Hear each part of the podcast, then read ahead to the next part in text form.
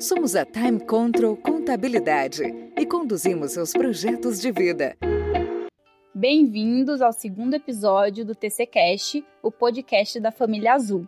Eu sou Thalissa Soares, sou Relações Institucionais da Time Control e hoje nós vamos abordar o tema CBS, Contribuição Social sobre Operações com Bens e Serviços nós vamos receber Rosana Matsu, que é economista e contadora e atualmente responsável pelo departamento tributário da Time Control. Gostaria de agradecer pela oportunidade de estar aqui hoje falando com vocês e podendo trazer algum esclarecimento adicional sobre esse novo tributo, né, que faz parte aí da primeira etapa da reforma tributária. E é um assunto é, sobre o qual nós temos recebido muitos questionamentos no Departamento Tributário, em detrimento às significativas alterações que esse novo tributo traz, né, quer seja em função da carga tributária, quer seja também pela necessidade de parametrização dos sistemas das empresas, né, que irão precisar de tempo e também de investimento financeiro para operacionalizar essas mudanças. Rosana, a nossa primeira pergunta é a seguinte: por que motivo o governo decidiu iniciar a reforma tributária pelas contribuições PIS e COFINS? A ideia é simplificar a apuração, porque hoje a legislação acerca destas contribuições é muito esparsa. Né? Como consta na própria apresentação do governo aí a respeito da CBS, são 60 páginas somente do índice da legislação. Né? Isso porque há muitos benefícios, isenções, alíquotas, tratativas diferenciadas, alíquotas diferenciadas, e isso gera muitas discussões, né, tanto no âmbito administrativo quanto no judiciário. Vou mencionar aqui a própria informação que a Receita trouxe na apresentação oficial da CBS, que diz que hoje nós temos cerca de 71 mil processos na Receita Federal e no CARF, né, e isso hoje representa em torno de 20% do total de processos existentes. Uh, no STJ, PIS e COFINS representam 25 dos processos em que há atuação do PGFN, né, ou seja, da Procuradoria Geral da Fazenda. No STF, 22 temas com repercussão geral que travam mais de 10 mil processos nas instâncias anteriores. Então, isso tudo gera muito custo, né? tanto para o governo como para as empresas. Né? Isso sem contar com a insegurança jurídica para os contribuintes. Né? Os contribuintes não conseguem é, saber exatamente é, o que eles podem é, apropriar de créditos, que tributações são as corretas a serem aplicadas, até mesmo quando buscam recursos, né, com parceiros jurídicos, né, existe muita dúvida, né, se acerca da possibilidade de êxito desses recursos. Então, é, realmente as contribuições têm um impacto relevante na carga tributária e por isso também a questão da prioridade por parte do governo. E afinal, o que vem a ser a CBS e quais são os tributos que ela vai substituir. Bem, a CBF ainda é um projeto, né? Projeto de Lei 3887 de 2020 e a princípio ele irá substituir cinco outros tributos, né? Porque quando falamos de PIS e COFINS temos a sensação que estamos falando apenas de duas contribuições, mas aí nós temos o PIS é, sobre o faturamento, PIS importação, PIS sobre folha de salários, a COFINS e COFINS importação. Então, todos esses é, serão substituídos pela CBS. E qual seria o fato gerador da CBS? Ela teria o mesmo conceito das contribuições atuais? A incidência se dará sobre o faturamento ou a receita bruta, né, que compreende hoje o quê? A receita decorrente da venda de mercadorias, das prestações e serviços e das demais atividades das empresas, né? Ou seja, a tributação vai ficar limitada, né, às atividades operacionais da pessoa jurídica né, que estão diretamente relacionadas com a atividade que a empresa efetivamente realiza. Sobre a questão de ter o mesmo conceito das contribuições atuais, não terão o mesmo conceito, né, porque a CBS ela vai se sujeitar a premissas específicas, né, é, que serão baseadas no famoso IVA internacional, que é um tributo com incidência sobre o valor agregado. Né. O que, que isso quer dizer? A CBF incidirá em todas as etapas da cadeia, desde o industrializador, o importador, até a chegada desse bem ou do serviço ao consumidor final. Diferente dos tributos que são não cumulativos em geral, né? porque esses podem ser incidentes apenas em uma das etapas da cadeia. Também haverá a possibilidade do contribuinte se acreditar de todas as aquisições com incidência da CBS, né? inclusive aquisições de ativo imobilizado. Né? É, e a melhor parte de tudo isso é que todos esses créditos serão passíveis de ressarcimento e compensação né, com outros tributos federais, o que hoje não acontece. Né? Hoje, quando o contribuinte pretende realizar uma, uma compensação, ele tem que olhar para diversas regras, né, para que ele possa realmente efetivar esse aproveitamento dos créditos no âmbito federal. Então, é, a princípio, pode-se ter a impressão que a CBS vai trazer um alargamento aí da base de cálculo para a tributação, por ela ser incidente em todas as etapas da cadeia, mas em contrapartida ela vai possibilitar créditos que hoje não são possíveis, né, é, sobre também todas as aquisições realizadas em todas as etapas e também essa outra vantagem, né, de se permitir compensação sem uma distinção, né, entre um ou outro tributo, né, ou regras é, específicas que compliquem aí a questão da, das compensações. Como você mesmo mencionou, existe um alvoroço no mercado porque a princípio estaríamos falando de uma alíquota maior. É isso mesmo? E também quais são as alíquotas da CBS? Sim, exatamente isso. A alíquota seria única de 12%, né, um percentual maior sim, mas que permitiria o desconto de crédito de todas as aquisições também sujeitas à, à contribuição. Hoje nós temos para o lucro real, eh, falando de PIS e COFINS, uma alíquota total de 9,25%, né, que corresponde aí à soma de 1,65% para o PIS e 7,6% para COFINS. E no lucro presumido, nós temos aí a alíquota de total de 3,65%, né, sendo do PIS 0,65% e COFINS de 7,6%. Aqui a grande preocupação que o mercado traz são justamente as empresas prestadoras de serviços tributadas com base no lucro presumido, né? Por quê? Porque essas empresas normalmente elas não têm uma volumetria de aquisições significativas que representem um montante de crédito relevante, né, para deduzir aí da base do valor devido, né? E aí também nós estaríamos falando da troca de uma carga tributária de 3,65% né, por uma de 12%. Então, ou seja, quando nós olhamos para esse setor em específico, realmente é um item a ser questionado e que provavelmente aí também haja um peso significativo aí na análise do Congresso, porque é sim um, acaba sendo um aumento da, da, carga tributária se ele não tiver a possibilidade de realizar créditos. Então, não me adiantaria ter a possibilidade, né, é, de ter crédito sobre as aquisições se eu sou um prestador de serviços e não tenho uma volumetria significativa das aquisições, mas vou ter o mesmo volume de saídas que vão, a partir de então, né, a partir da vigência da CBS, ser tributadas aí a uma alíquota de 12%. Então, esse é um dos itens é, que deve sim ser analisado com mais cautela pelo governo, né? É, até mesmo porque existem aí manifestações não somente das empresas em si, mas de órgãos de classe que irão pressionar o governo para que olhe para esse setor de uma forma diferenciada. É, mas como ainda se trata de um projeto, há muita coisa para ser discutida, né? E possivelmente ainda tem muito chão aí para ser percorrido até a criação do tributo, né? E aí nós queremos crer que essas características específicas do setor de serviços sejam observadas e consideradas aí na decisão do governo. E os benefícios fiscais? Nós teremos os mesmos das contribuições atuais? E como fica isso com a criação da CBS? Veja, Thalissa, a ideia é uma única alíquota com pouquíssimas possibilidades de isenção ou de alíquota diferenciada ou tributação alíquota zero, porque são justamente esses pontos é que tornam tão complexa a questão da apuração de PIS e COFINS e também é justamente esse ponto, por haver muitas particularidades, né, de acordo com segmentos, classificações fiscais, ramo de atividade, que geram toda a volumetria que nós comentamos aí inicialmente de processos para serem analisados, né, seja em âmbito administrativo ou judicial. Então, a ideia é, ter poucas possibilidades de, de, benefícios, mas terão benefícios sim que, que vão ser mantidos, né, como questão de zona franca de Manaus, isenções constitucionais, né, que já estão previstas na Carta Magna, como isenção de tempos, de partidos. Aí temos outras questões como cesta básica, o que não deve mudar também a princípio nessa primeira etapa, é, tratamento do Simples Nacional, benefícios relacionados ao SUS, né, é, manutenção do regime monofásico para combustíveis. E existem outros aí que a Receita já se manifestou que terão manutenção. Mas também tem outros, né, que são os, os, famosos regimes especiais aí que vão ser eliminados e que isso já foi mencionado aí quando da apresentação do projeto da CBS, que aí nós temos o caso do Reporto, Repes, é, Rede, Reintegra, Renuclear, enfim, todos esses, entre outros, vão ser eliminados, né? Porque aí já a tratativa já vai estar dentro da premissa, ou seja, dentro do arquétipo, né, do esqueleto do, do tributo previsto aí na, na própria estrutura da, da CBS. E quais são as vantagens da CBS para os contribuintes?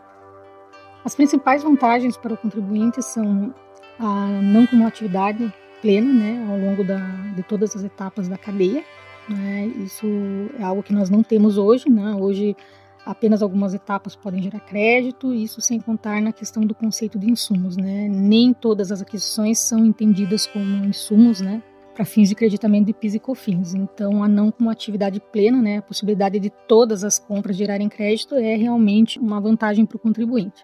Um segundo ponto, que foi objeto inclusive da apresentação aí do governo, foi a questão de ter uma concorrência mais justa entre as empresas, né? Porque hoje nós temos empresas com o mesmo ramo de atividade, com regimes diferentes de tributação, né, concorrendo entre si. É, o que, que isso acarreta, né? Uma formação de preço diferenciada e aí muitas empresas não conseguem sobreviver até por conta dessas estratégias administrativas ou judiciais, né? Uma lá faz é, tem algum processo, alguma ação, e isso acaba tornando o preço dela diferente de outra que não tem esse mesmo mecanismo. Né? Então, ela vai é a tendência é que traga uma concorrência mais justa. Uh, outro ponto também é, é que não dá para deixar de mencionarmos é a questão de melhoria do fluxo de caixa das empresas, né, mediante a devolução rápida dos créditos acumulados. Então, nós temos aquelas situações em que o contribuinte possuir crédito acumulado, né, a possibilidade de realizar a compensação sem todas essas burocracias que nós temos atualmente, né, vai com certeza fazer com que o governo devolva mais rapidamente esse dinheiro, né, isso nos casos de restituição, né, nos casos de compensação, a facilitação mesmo para a realização dos perdicomps e a habilitação mais rápida dos créditos, vai fazer com que as empresas tenham sim uma melhoria no fluxo de caixa. E adicionalmente aí nós vamos falar, né, segurança jurídica, uma redução aí drástica, né, do contencioso, redução de custos no cumprimento e administração da legislação, né. Uh, hoje nós temos muito, as empresas têm muitos custos, né, não somente com revisão de apuração, com questões aí é, jurídicas, né, gastos com processos aí para pleitear os créditos, mas elas também é, têm muitos custos relacionados à questão sistêmica, né. Hoje não dá para falar de área fiscal sem você falar de informática, de tecnologia, né? Então existe um custo muito alto em relação à parametrização dos tributos, né? E cada vez que muda é uma nova parametrização, é um novo investimento em tecnologia, as empresas têm prazos para cumprir, então isso fica muito apertado. E quanto mais apertado esse prazo, maior é esse custo, né? Porque as empresas também de tecnologia têm que realizar lá suas operações, seus parâmetros, disponibilizar seus programas ou fazer as customizações em um menor tempo, né? E se elas não têm tanto pessoal para atender isso para todas as empresas, esse preço pela tecnologia vai ficando mais elevado, né? E aí a questão de transparência também para a sociedade, né? Porque hoje, da forma em que está, né, todas essas questões que nós temos juridicamente em âmbito administrativo e judicial, elas não permitem, né, também que o contribuinte saiba exatamente o que, que ele está pagando, né, e quanto de, de, de PIS e COFINS que está dentro daquela nota, né? Então, isso também traz transparência para a sociedade no sentido de saber que existe uma, uma alíquota única relativa à CBS, né? E, e, aí fica mais fácil compreender dentro do que está sendo adquirido, né, o quanto essa contribuição, né, representa. Rosana, você mencionou na última vantagem sobre a transparência. O que você quer dizer com essa transparência para a sociedade? Essa transparência, Thalissa, ela vem justamente no sentido de a CBS ser incidente apenas sobre o valor do bem ou serviço. Não haverá inclusão na sua base de outros tributos. Né? Outro ponto é o fato do cálculo ser por fora. Né? Pois isso, além de facilitar a identificação sobre aquilo que de fato está se pagando, elimina discussões como tantas existentes há anos aí no âmbito judiciário, né, que são essas questões que nós visualizamos atualmente. Exclusão do CMS da base de cálculo de PIS e COFINS, exclusão do ISS da base de PIS e COFINS, né, é, exclusão das contribuições da sua própria base. Né. Então, a CBS ela vem num formato diferente, ela não terá o seu cálculo por dentro, ela será o cálculo por fora. Né. O que, que isso quer dizer?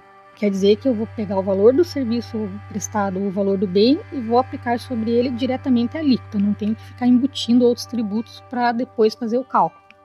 Ah, então isso torna realmente é, a apuração mais fácil e também é, a questão do contribuinte e do também do adquirente, do consumidor final, saber dentro do, do que ele está comprando qual é o percentual relativo à CBS. E quanto ao pedido de urgência que foi solicitado, como que isso está?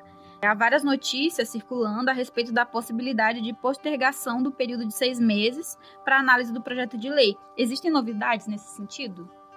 Essa pergunta é bastante pertinente, Thalissa, se, inclusive se nós observarmos aí o prazo né, que o governo é, mencionou quando da apresentação da CBS oficialmente, né? Houve um pedido de urgência, sim, né? Pedindo para que o Congresso aí avaliasse o projeto de lei aí em prazo máximo de, de seis meses, né? E recentemente aí nós tivemos na semana passada o pedido de retirada de urgência aí pelo presidente Jair Bolsonaro, né? Esse pedido de retirada foi publicado aí no último dia 4 de setembro, né? O que que isso quer dizer? Isso quer dizer que nós não vamos mais ter a CBS? Isso quer dizer que a CBS vai ser a primeira etapa da reforma tributária vai ser postergada? O que que isso significa? Então vamos tentar explicar um pouquinho. Na verdade, assim, pela Constituição Federal, quando o presidente solicita urgência para análise de projetos, né, a Câmara e o Senado eles têm 45 dias cada um, né? 45 dias para a Câmara e 45 dias para o Senado, né? Para que eles avaliem, apreciem lá a matéria, né? Caso isso não aconteça, o projeto vai trancar todas as demais pautas que possam estar sendo discutidas junto a essas casas. Então, é, o que, que acontece? Quando você coloca o pedido de urgência, você praticamente diz que não vai ter nenhum outro item que será analisado em relação a isso, mas é praticamente impossível, né, no cenário de pandemia, no, contexto como que nós temos hoje, que não é somente brasileiro, né, é, é, um contexto mundial, né, tem outras urgências, né, que também não podem ser postergadas, até mesmo em detrimento aí aos cenários que nós temos econômicos, né, influenciados aí pela pandemia. O governo postergou prazos, teve a questão dos benefícios, né, no último podcast a doutora Gisele mencionou aí as diversas ações relacionadas à parte de folha de pagamentos.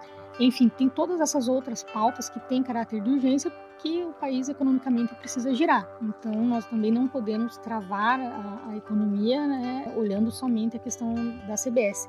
Mas isso não significa que ela vai ser deixada para trás, né? Até porque justamente o que o governo busca nesse momento, até mesmo por conta da pandemia e também por uma crise que já era né, antecedente à pandemia, é buscar aí um, uma forma de melhorar aí a questão da carga tributária, de maneira que as empresas possam aí é, engendrar um ciclo de crescimento econômico, né? Porque hoje muito o que, que acontece com o Brasil, né? Nós temos muito valor entrando aí a título de tributos e tudo que entra a título de tributos não entra investido em produção, investido no próprio negócio da, da empresa. Então a ideia é que se tenha realmente aí um, pelo menos uma simplificação da apuração, se não podemos nesse momento reduzir a tributação, nós temos uma simplificação da, da tributação e uma redução aí do contencioso que deve trazer sim benefícios de fluxo de caixa, a questão também dos créditos também uma melhoria não somente de fluxo de caixa, mas também de oportunidade de apropriação que atenua aí o, o efeito da, da, carga tributária geral.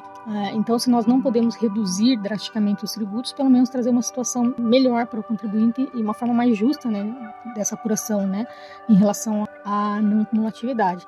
Porém, né, nós temos aí toda essa, essa questão da, da pandemia, dos efeitos aí tributários, onde o governo postergou, e nós temos que lembrar também que hoje a principal fonte de receita do governo são os, os, impostos e contribuições, são os tributos, né? Essa é a principal fonte de caixa do governo. E é com esse caixa que ele realiza todas as ações que ele também tem, né? Lembrando que nós temos sempre aí um plano plurianual, né, para cada governo aí de quatro anos e anualmente nós temos a lei de diretrizes orçamentárias, ou seja, o governo também funciona como as empresas, né? Ele tem um orçamento, né? E ele tem um orçado e um realizado que tem que fechar. E se de um lado ele está cedendo prazos, postergando aí vencimentos, ele também não está tendo caixa dele para realizar os investimentos que ele precisa para crescer.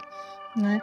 Então, realmente é, é, um quadro atípico. Realmente a, a, intenção foi boa aí no pedido do, dos seis meses, boa quando a gente olha para o projeto como um todo, né, na, em relação às vantagens. É ruim, é assustador, porque quando nós falamos de seis meses para implementação de um tributo novo para uma empresa, como eu comentei anteriormente, né, nós temos aí toda uma questão de parâmetros de sistema, questão é, também de valores a serem investidos aí com consultoria de sistema, né, em tecnologia, que isso não está na conta do orçamento do contribuinte também.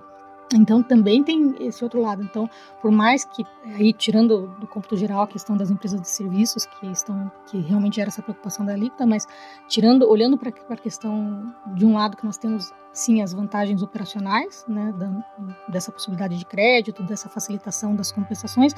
De outro lado, nós temos também um, um gasto por parte das empresas nessa fase de implementação. Então isso requer mais tempo do que seis meses, né? Então ali, mas veja que quando o governo falou seis meses, seis meses para aprovação ali do, do, projeto de lei. Mas também tem N outras coisas por acontecer, tem essas questões da análise de serviços e do próprio caixa do governo, né? Então ele acaba tendo essas outras pautas aí da pandemia, entre outras questões de lava-jato, enfim, todo, tudo que já vinha sendo encaminhado, né? E aí não dá para atropelar as questões mais urgentes. Então, esse pedido de retirada é, vem de encontro a isso, né? É, e também de encontro até o próprio cumprimento de prazos né, do Senado e dos demais órgãos relacionados. Né? Então, realmente não vai mais ter esse prazo de urgência, o governo não mencionou nada em relação a qual seria o novo prazo, mas também não quer dizer que deixou de tramitar. Ele, ele está lá, o projeto ele vai ser analisado, ele apenas não terá esse, esse trâmite de urgência para não travar as outras pautas que estão em análise, mas continua sendo analisado. Hoje nós conversamos sobre o tema CBS, a contribuição social sobre operações com bens e serviços. Nós recebemos a Rosana Matsu, que é a nossa diretora tributária da Time Control, que tirou algumas dúvidas em relação a esse novo projeto de lei e nós agradecemos muito a sua presença. Thalissa, eu que agradeço pela oportunidade de estar aqui, pela oportunidade de estar fazendo esse, esse trabalho dos podcasts. Penso que essa é uma iniciativa muito válida da Time Control, né? Até porque hoje nós temos é, muita coisa dentro do mercado, muita coisa dentro da, das mídias, é, das redes sociais, né? E muitas vezes fica até difícil nós é, elegermos um material, né? Estar lendo sobre determinados assuntos. Nós sabemos que essas questões tributárias são demasiadamente complexas, então às vezes é, é, é muito gostoso nós termos essa oportunidade e esse canal também para estar conversando com os nossos clientes, também estarmos nos comunicando com o mercado e realizando essa troca, né? Então esperamos aí que essa iniciativa tenha uma, uma continuidade longa e queremos estar aqui outras vezes também. Com certeza. Nós agradecemos então a sua companhia por você estar ouvindo esse segundo episódio do nosso podcast. E se você tem alguma dúvida, tem alguma sugestão de tema, você pode mandar para a nossa central de relacionamento pelo e-mail relacionamento@timecontrol.com.br. E até o próximo TCcast.